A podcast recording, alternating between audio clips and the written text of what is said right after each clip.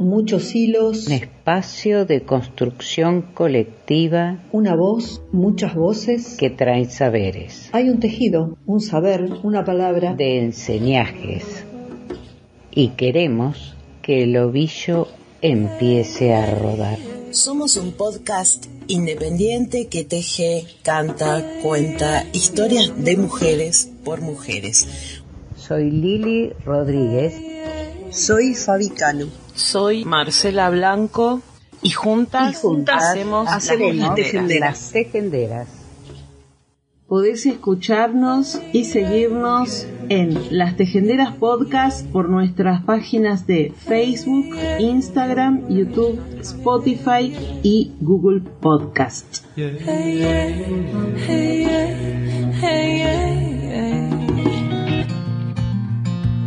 Buen día a todas, a todes, bienvenidas, bienvenides a un nuevo episodio de Las Tejenderas. Del muro de Andrea Gómez. El patriarcado eres tú, Juan. Cada vez que le mientes a mi amiga diciéndole que la amas mientras ejerces violencia psicológica. Eres tú, Pedro, viendo no por todas las noches pensando que es entretenimiento. Eres tú, Alberto, lastimando a mi hermana con tu control, manipulación y cortinas de humo. Eres tú, Manuel, cada vez que no das la pensión para tus hijos. Eres tú, Daniel, cuando golpeaste a Laura. Eres tú, Gabriel, cuando nos acosás en la calle. Eres tú, José, cuando le pagaste más a Julio que a María. Eres tú, Jorge, cuando te ríes de los chistes misóginos de tus amigos. Eres tú, Luis, cuando te fuiste en cuanto supiste que Juana estaba embarazada. Eres tú, Samuel, cuando controlas las salidas y el dinero de Lupita. Eres tú, Gabriel, cuando pides otra vez perdón por pegarle anoche. Eres tú, tú y tú son todos ustedes sosteniendo, callando y ejerciendo violencias contra nosotras. El sistema patriarcal existe por todos aquellos que ejercen violencia contra las mujeres y también por todos aquellos que lo saben, lo miran y no hacen nada. El sistema patriarcal existe por sus violencias y por sus silencios.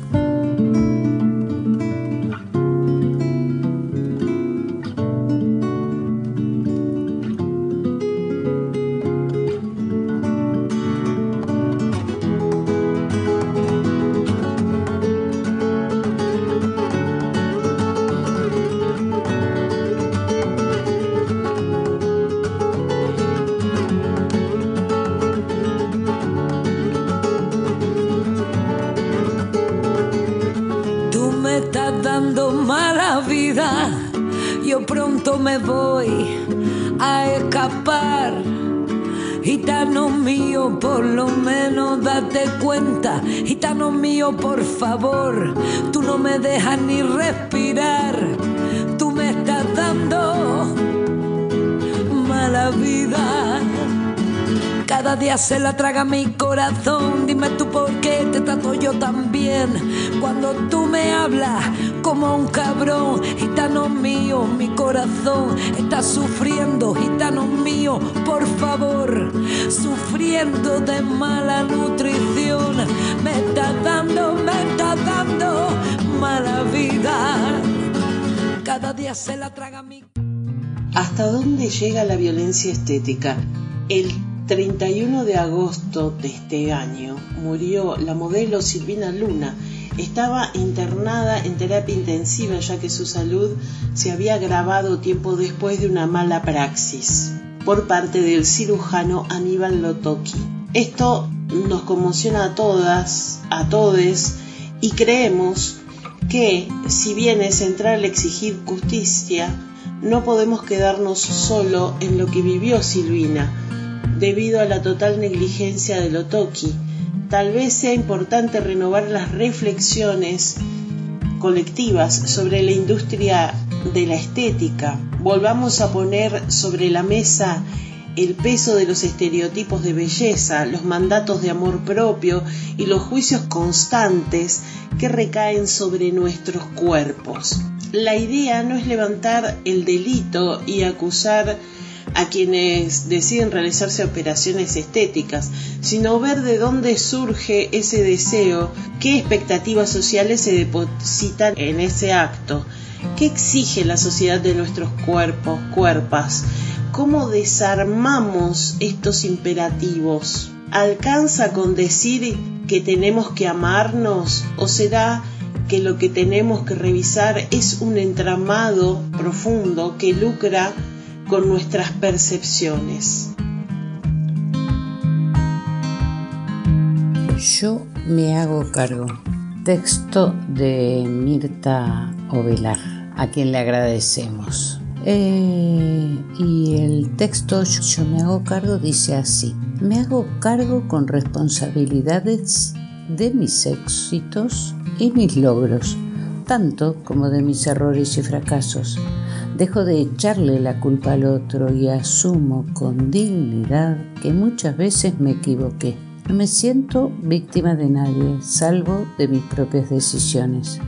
Me hago cargo de haber elegido algunas personas para acompañar mi camino que compartían mis valores y principios, como también otras que fueron todo lo contrario. Me hago cargo de mis palabras de aliento y de amor de furia y enojo, como también de mis silencios, por miedo a ser rechazada, ignorada, abandonada. Me hago cargo de no haber podido decir no, basta, conmigo no. Me hago cargo de los momentos geniales, las carcajadas, la música, pero también me hago cargo de los momentos perdidos, las risas guardadas, las lágrimas derramadas, las noches en vela y las angustias acumuladas. Yo me hago cargo de cada uno de mis triunfos y fracasos. Cada uno me enseñó a intentar ser mejor, a crecer, a decir las cosas que siento sin postergarlas, a gritar la verdad si hay una injusticia, a pedir perdón si lastimo, a no creerme superior a nadie, a vivir sin tanta hipocresía y a elegir con quién compartir mi vida, con lo bueno y con lo malo.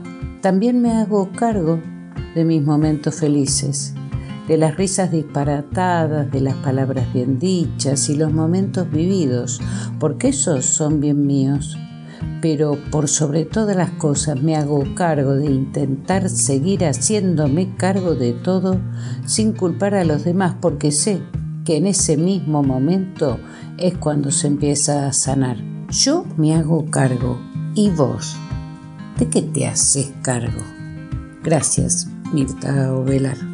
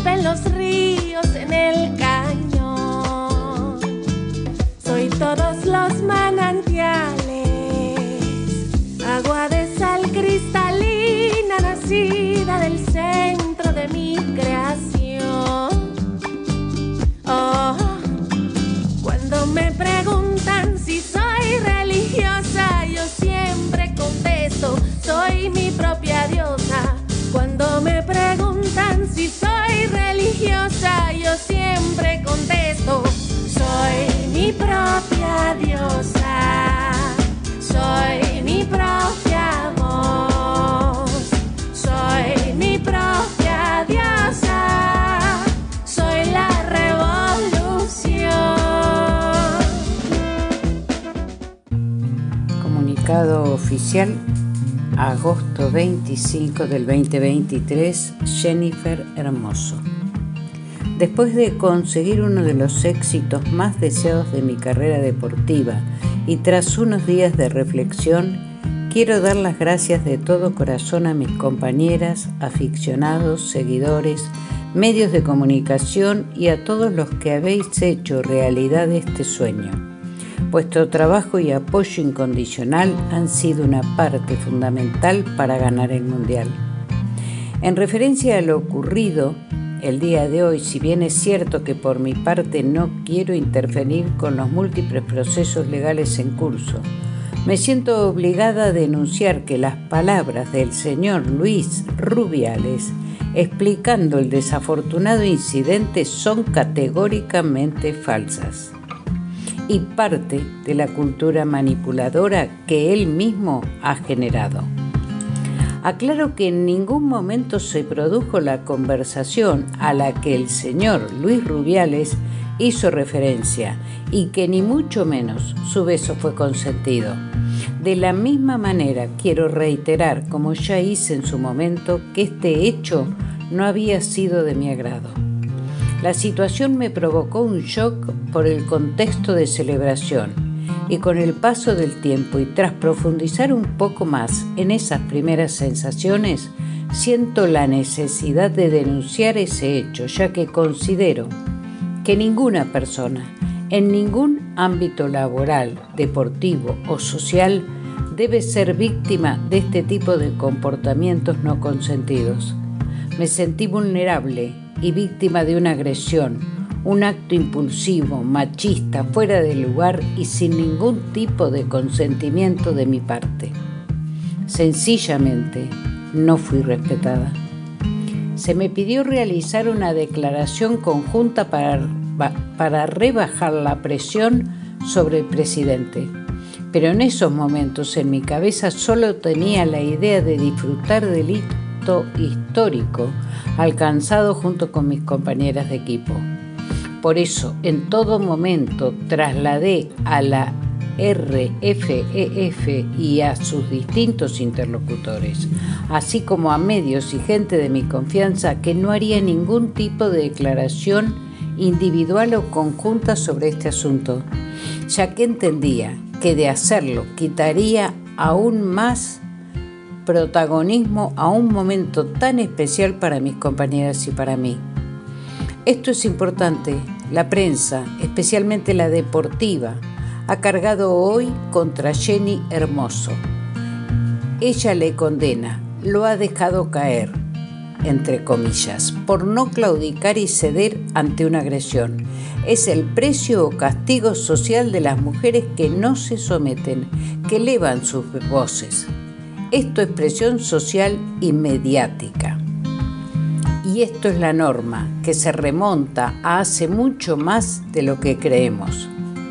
En la, en la propia Ilíada, hace más de 200 años, como relata Maribel en su obra El Manifiesto, expone cómo las víctimas, especialmente de violencia sexual, son denostadas y socialmente excluidas y sistemáticamente rechazadas por el sistema y el poder pues éste reside en los hombres.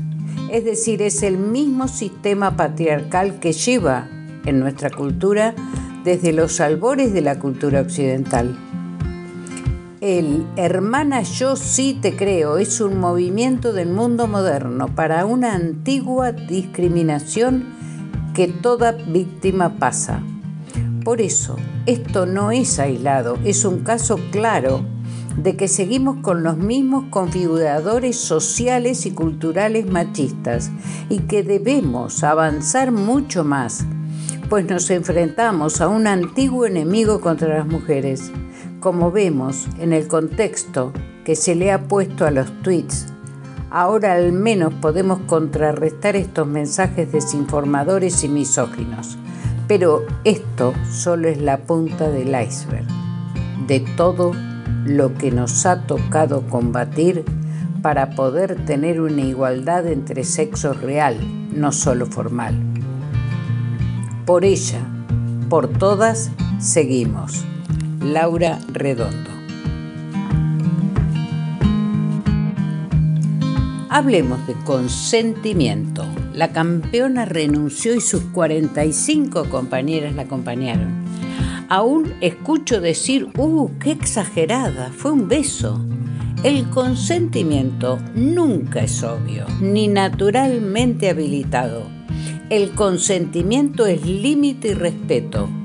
Consentir y pedir consentimiento significa que todos son claros con respecto a sus deseos y necesidades y que cada miembro respeta el límite del otro. Entonces, ¿cómo se pide el consentimiento? Es sencillo, pregunta lo siguiente, ¿puedo? ¿O quieres? Y escuchar la respuesta. Todos merecemos que se nos respeten nuestros, nuestros límites. Vilma Chaile la jugadora de fútbol a la que besó Rubiales sin consentimiento no pudo hacer otra cosa que lo que hizo. Entre la incredulidad y la sorpresa, someterse a la agresión del jefe máximo del fútbol español. Porque meses antes, las 15 jugadoras que pidieron no la dimisión, la dimisión de Bilda, sino un cambio de actitud de este ya que era irrespetuosa hacia las jugadoras, se saldó con su exclusión de la selección. Y porque lejos de la prioridad natural exigible a cualquier directiva para garantizar la mejor selección de jugadoras posibles, Rubiales y Bilda pusieron por delante en esa crisis su soberbia y su posición de dominio y solo se incluyó en la selección de nuevo a las tres de entre ellas que más agacharon la cabeza. Afortunadamente la alta calidad de nuestras jugadoras garantizaba que hubiera excelentes mujeres entre las que elegir, con el magnífico resultado de haber conseguido el Campeonato del Mundo pero se consiguió no gracias al presidente de la federación ni al seleccionador nacional, sino a pesar de ellos, como digo, debido al increíble nivel de muchas de nuestras futbolistas. Pero está claro, después de semejante ejercicio de prepotencia, sin que absolutamente nadie defendiera a las jugadoras, es que Jenny Hermoso sabía que no le quedaba otra que minimizar el incidente y someterse al abuso, como por otra parte otras mujeres se, ven obligadas a hacer en demasiadas empresas con demasiados jefes.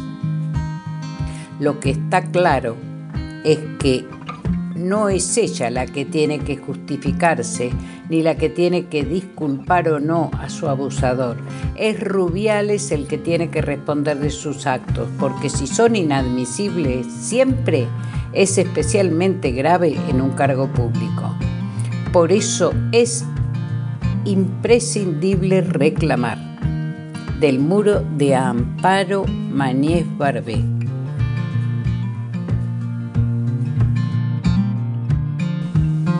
Si un individuo que se sabe grabado, visionado y fotografiado por millones de personas en el mundo hace este tipo de cosas, negando y editando una imagen que se vio y si video grabó en el mundo entero para culpar a la víctima y su coro griego continúa a aplaudir y cantar la culpa fue de ella, Imaginen esto en el ámbito privado con una mujer sola que no se fía ni de sus propias vivencias, aún con desgarros y heridas irrefutables.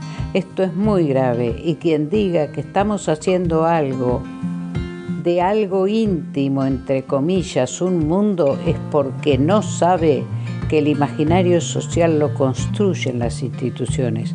Además, y tiene una fuerza terrible. Estos días todas las mujeres víctimas de agresión sexual están mal, reeditando su sufrimiento y viendo lo que padecieron o lo que les espera en su camino para encontrar justicia. Basta ya, dice Sonia Bacaro.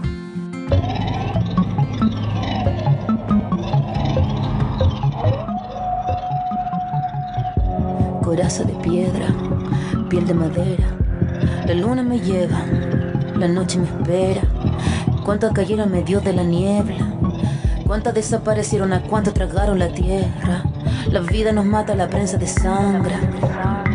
Gritamos justicia cuando se nos calla. Nos sacan los ojos, nos pegan con palos, nos abren las piernas, se hacen los sordos, nacimos culpables con todas las cruces, nos miran de arriba y apunta con luces. No, no a la iglesia, no al Estado, mi cuerpo es mío. Que les quede claro, no a la iglesia, no al Estado, todo su aparato, cómplices culpables, mi cuerpo yo mando, no quiero tu ley en mi, mi cuerpo yo mando. Tocan a una, tocan a todas, no estamos solas solas.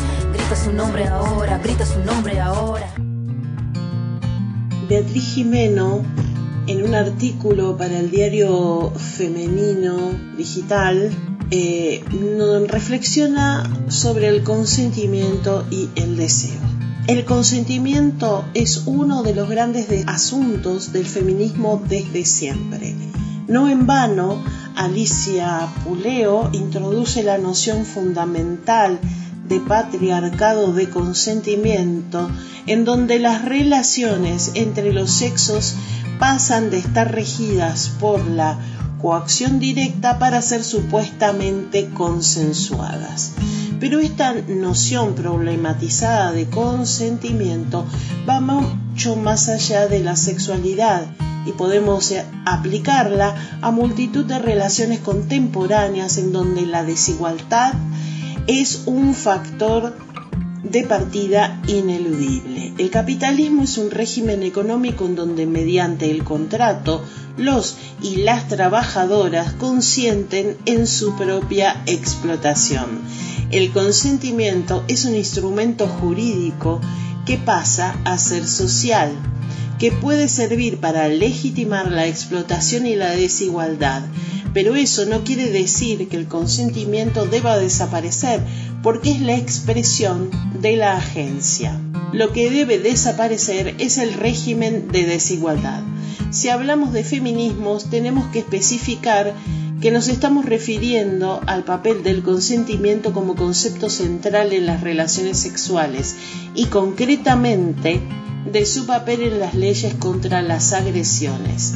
Esta fue una de las exigencias feministas más potentes salida de las quejas contra la primera sentencia de la manada, y eso es lo que recoge la ley del sí es sí. No es nada extraordinario. La tendencia en todos los países democráticos es poner el consentimiento en el centro de sus leyes contra la violencia sexual. Pero poco después, de manera sorpresiva, una corriente feminista criticaba la centralidad del consentimiento, críticas que han persistido, aunque muy oscurecidas, en la cuestión de Rubiales y el beso de Jenny Hermoso. Me temo que esta crítica tiene que ver únicamente con la oposición a cualquier cosa que salga del Ministerio de Igualdad.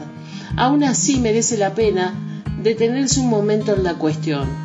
Una de las razones esgrimidas por este sector consistía en decir que las prostitutas consienten, por lo que esto vendría a demostrar que el consentimiento sirve para apoyar la existencia de la institución prostitucional. Por el otro lado, el sector regulacionista daba el argumento contrario. Las mujeres en prostitución consienten. Luego, dicho consentimiento legitima la relación prostitucional e impide aprobar medidas abolicionistas. Por eso, las primeras comenzaron a sostener que no es el consentimiento sino el deseo el que debe estar en el centro, no ya de una política sexual feminista que yo también lo creo, sino de la ley. En ese sentido es interesante un artículo de hace meses de Rosa María Rodríguez Magda en El País. A la pregunta que formula el título consentir o desear, la respuesta la da ella misma. Consentir como frontera de lo punible y desear como motor y centro de la sexualidad también para las mujeres. En el plano intelectual o teórico, en el plano de la ética y del feminismo, la discusión acerca del consentimiento sigue llena de aristas. Es cierto que seguimos inmersas en relaciones sexuales asimétricas y nuestra sexualidad se sigue considerando reactiva al deseo masculino. Por ello, parece limitarse al consentimiento. El modelo de relación sexual que se desprende del hecho de que sea el consentimiento femenino lo que decida si estamos o no ante un delito es el de que ellos intentan entrar y nosotras abrimos la puerta o no, lo que nos mantiene inmersas en el modelo de sexualidad patriarcal. Es la diferencia entre ser plenamente sujeto y no serlo. Somos el objeto de deseo masculino al que las leyes parecen querer otorgar la capacidad de ser sujeto mediante la expresión del consentimiento. Pero eso no es suficiente.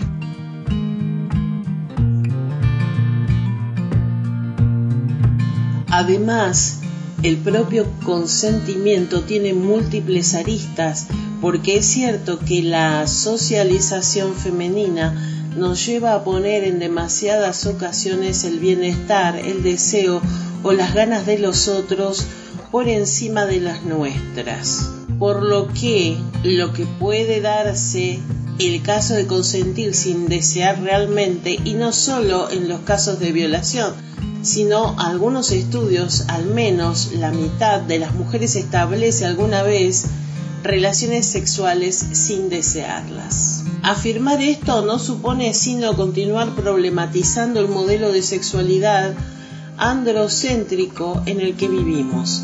Hay sexo consentido que merece ser cuestionado por muchas razones y es cierto que el consentimiento no puede ser el único paradigma útil para pensar sobre ética o política sexual. Todo esto es verdad, pero desde el punto de vista legal, para determinar si hay o no agresión sexual, el consentimiento tiene que ser el centro y no hay otra manera de plantearlo.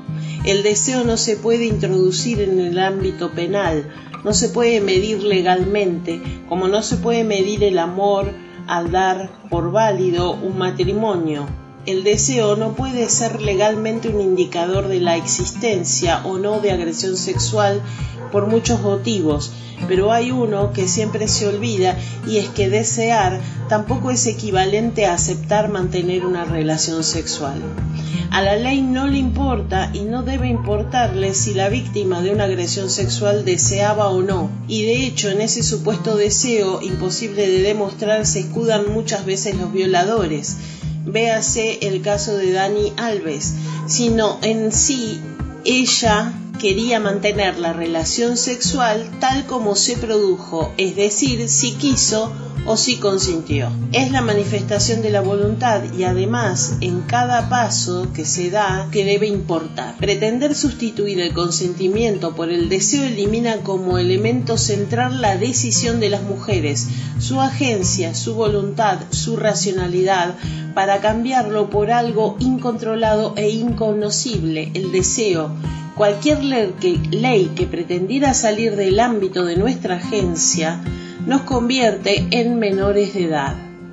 Solo los menores no pueden consentir en ningún caso. El hecho de que existan consentimientos viciados o nulos no puede servir para poner en cuestión la validez del consentimiento en general. Por otra parte, el consentimiento de las mujeres que ejercen la prostitución sí tiene importancia y se toma en cuenta. Por eso las mujeres en prostitución pueden denunciar haber sido violadas y por eso la relación prostitucional no se considera legalmente violación en casi ningún sitio, ni tampoco se considera así en ninguna ley o proyecto de ley abolicionista incluso en aquellas que establecen sanciones para los puteros. Todo consentimiento de una persona adulta tiene peso, siempre, pero todo consentimiento puede también ser sometido a escrutinio y considerarse sujeto a determinados vicios que pueden llegar a invalidarlo o a considerarlo debilitado aquellos que, países que combaten la prostitución y al mismo tiempo sitúan el consentimiento en el centro de sus leyes contra las agresiones como Suecia, consideran que ese consentimiento, aun teniendo fuerza, no tiene la suficiente como para imponerse a la decisión social de combatir la institución prostitucional. Las leyes democráticas pueden limitar, y de hecho lo hacen, voluntades individuales en virtud de la defensa de un bien común mayor. En este caso la igualdad entre mujeres y hombres, o la defensa de los más débiles, que se encuentran a merced de poderes o los que no pueden oponerse. Por eso el consentimiento es la base jurídica de cualquier contrato, pero en situaciones de desigualdad puede ser invalidado total o parcialmente. La lucha por fijar los límites del consentimiento pleno es una lucha social que no acaba nunca mientras existan situaciones de desigualdad. Tenemos que caminar hacia una política sexual en la que el deseo de las mujeres sea tan importante como el deseo masculino, igual de determinante en cualquier relación. Pero para ello hay que visibilizarlo mucho más, hablar de él, escribir de él, representarlo, asumir sus zonas grises y sus complejidades, construir un edificio simbólico igual que aquel que representa y recoge la sexualidad masculina como centro de nuestro universo sexual pasa por el derecho, pero no solo por el derecho. Desde el punto de vista intelectual, las feministas tenemos la obligación de seguir pensando en el consentimiento, desde dónde lo pensamos, quién lo otorga, para qué, cuándo está viciado, cómo se nos socializa, cómo vivimos el sexo, qué significa el sexo recíproco, etc. Seguir pensando es nuestra obligación. La de los legisladores es buscar el equilibrio entre libertad e igualdad. Tocan a una, tocan a todas,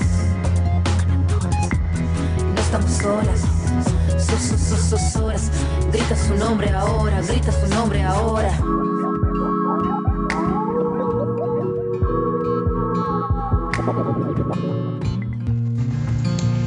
Como ustedes saben, somos un podcast independiente y autogestivo. Mm, eh, esta historia del podcast, eh, ustedes ya la conocen, nació en cuarentena, pero creció. Ya hace casi tres años completos que estamos eh, trabajando en esto y saben, ustedes saben y son conscientes que para nosotros es una alegría compartir palabra y música. Y este proyecto es entregado de forma gratuita. Pero cada, cada entrega que hacemos lleva mucho trabajo y recursos que eh, a veces mm, nunca son suficientes. Si podés ayudarnos a sostener este espacio, vos elegís de cuánto es tu inversión. No hay límites para un cafecito. Nos encontramos en el aire